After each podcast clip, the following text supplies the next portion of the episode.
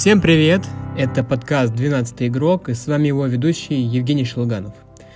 Давно меня не было, давно мы с вами не общались, и сегодня я решил запустить новую рубрику, которая называется 12 News, в которой мы с вами обсудим последние новости из мира спорта, которые, возможно, для вас остались в стороне, но, тем не менее, они заслуживают большого внимания. Итак, давайте начнем. Начнем, конечно, с коронавируса. Коронавирус – главная тема этого года.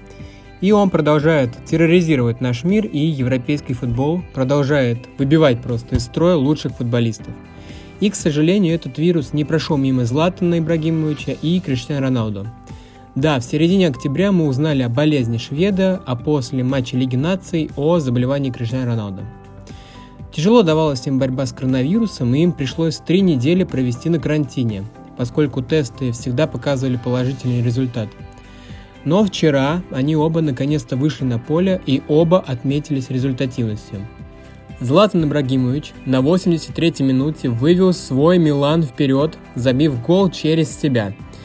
Я на самом деле всегда восхищаюсь его трудолюбием и упорством, поскольку Златану уже 39 лет – а он продолжает быть лидером не только Милана, но и лидером по забитым мячам в чемпионате Италии на данный момент. Также и Криштиано Роналдо, он вышел на поле в матче Ювентуса против Специи. Он отметился сразу двумя забитыми мячами. И было видно, как он настроен и как он хочет вновь показать себя, доказать, что он лидер. И в итоге матч закончился со счетом 4-1 в пользу Ювентуса. И следующая новость, о которой мы поговорим, это публикация Daily Mail, британского таблоида, о поступке футболистов Краснодара. На днях разразился большой скандал из-за публикации в британском таблоиде Daily Mail. И в чем была суть скандала? Все произошло во время матча Лиги чемпионов между Краснодаром и Челси. Игра состоялась 28 октября на стадионе Краснодар и завершилась, к сожалению, со счетом 4-0 в пользу англичан.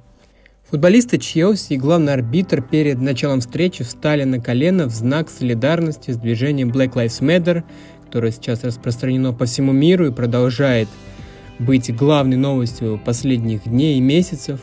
Но семь футболистов российского клуба отказались поступить аналогично. В итоге Daily Mail привел комментарий одного из пользователей сети. Слова были такие – Снимайте их, показывайте их на весь мир, и пусть им будет стыдно. Однако большинство людей в комментариях поддержали футболистов Краснодара. Также УЕФА уже вынес свое решение по этому поводу и сделал следующее заявление. Игрокам и судейской бригаде разрешают вставать на колено, но это вовсе не является обязательным.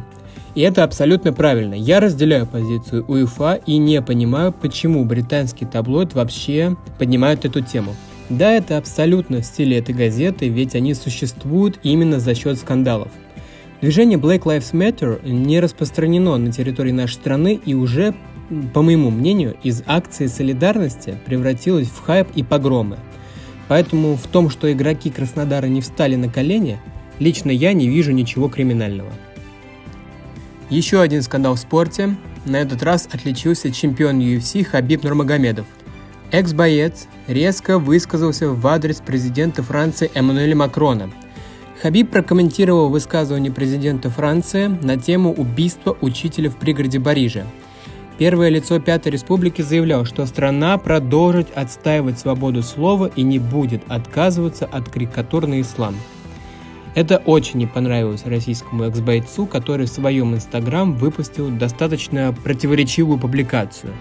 Он заявил, что Всевышний обезобразит лицо президента Франции и его последователей, а также назвал слова Макрона провокацией. Да, это сильные слова, и здесь поспорить в принципе не с чем. Но в этом случае я не разделяю позицию Хабиба, да, сквернение любой религии должно пресекаться, но экстремизм и призывы к насилию тоже должны пресекаться. Особенно в такое время, когда в мире царит экстремизм и каждый день мы узнаем о новых терактах. Продолжаем нашу тему скандалов, случившихся на этой неделе. На этот раз поговорим о канале Матч ТВ и его ведущем Денисе Казанском. Что случилось? Футбольный клуб «Московский Спартак» направит жалобу руководству телеканала Матч ТВ из-за шутки, сказанной комментатором Денисом Казанским о главном тренере команды Доминика Тедеско. Шутка была сказана во время YouTube-программы Comment Show. Замечу еще раз, YouTube-программы. Звучала она таким образом. Что случится, если Тедеско отрубит голову? Будет бегать еще 5 минут и выпустит Бакайла. Эту шутку руководство «Спартака» посчитало оскорбительной. Директор клуба заявил, что он направит письмо в адрес руководства матча с просьбой дать оценку поведению лиц каналов холдинга. Они также намерены обратиться в редакцию самой программы с просьбой принести публичные извинения тренеру Доминика Тедеско. Это, конечно, очень странная история, потому что в рамках шоу на YouTube люди обычно могут говорить все, что угодно, ну, конечно, в рамках дозволенного. Более того, это шутка, в первую очередь шутка, а если руководство Спартака не имеет чувства юмора, то это, конечно, в первую очередь их проблемы. Вот, и мне их глубоко жаль.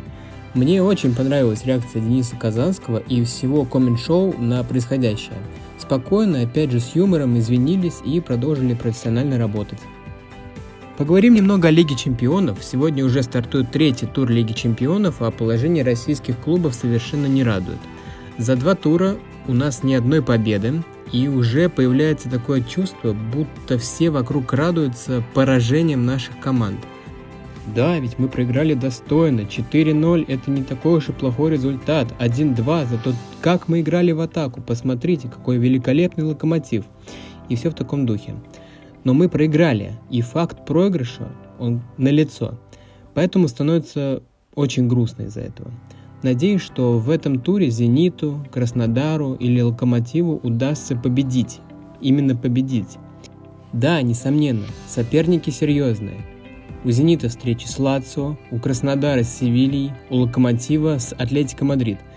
Но и у них тоже своих проблем хватает, поэтому будем надеяться и поддерживать наши клубы. Также поговорим более подробно о самом питерском «Зените» и конкретно о том, что происходит сейчас вокруг э, тренерского штаба и позиции Сергея Симака. На фоне слабых выступлений питерского клуба в Лиге чемпионов и чемпионате России появляется множество слухов о возможной смене главного тренера, и Симака на посту может сменить никто иной, как Маурисио Почетино. Это бывший главный тренер Тоттенхэма, который смог довести лондонский клуб до финала Лиги чемпионов. И именно он сможет изменить «Зенит»? Вот такой вопрос я себе в первую очередь задаю. Ответ – возможно – но станет ли лучше? Лучше для российского чемпионата. Ведь вместе с тренером должны прийти новые игроки, специально подобранные для Еврокубков. И тогда мы смело можем забыть такие фамилии, как Круговой, Мостовой и, возможно, даже Дюба. А это хорошо? По мне так точно нет. Тем более Симак отличный, молодой, перспективный русский тренер, который может многого добиться. Ему нужно давать шанс и слушать то, что он говорит, то, что он хочет построить в команде, а не покупать каких-то Малкомов Венделов, которые и не усиливают игру, и на них тратится куча денег, которые можно было потратить куда более правильно. Посмотрим, что из этого выйдет. Я надеюсь, что Сергей Симак останется главным тренером «Зенита» и будет работать еще долгие-долгие годы. Ну и в завершении давайте обсудим еще одну новость, новость, связанную с семейством Бекхэм – и поговорим о том, что компания Netflix готовится снять документальный фильм про семью Бекхэм. Проект расскажет историю пары с момента их первой встречи и начала отношений до сегодняшнего дня. Бюджет картины составит 16 миллионов фунтов. В этот документальный фильм войдут архивные семейные записи и кадры из британского таблоида The Sun с первых их свиданий – Часть проекта по сообщениям в сети будет снята в формате реалити. Операторы будут сопровождать Дэвида и Викторию на деловых встречах и поездках по миру. Для Виктории Бекхэм 2021 год вообще станет очень насыщенным в плане документальных фильмов, поскольку бывшая участница Spice Girls примет участие в картине о группе в честь 25-летия создания Girls Band. На этом у меня все. Спасибо вам большое за внимание. Надеюсь, вам понравилась новая рубрика, и вы узнали что-то новое для себя и услышали новости, о которых еще не слышали. Спасибо еще раз большое. С вами был ведущий Евгений Шелыганов. До скорых встреч!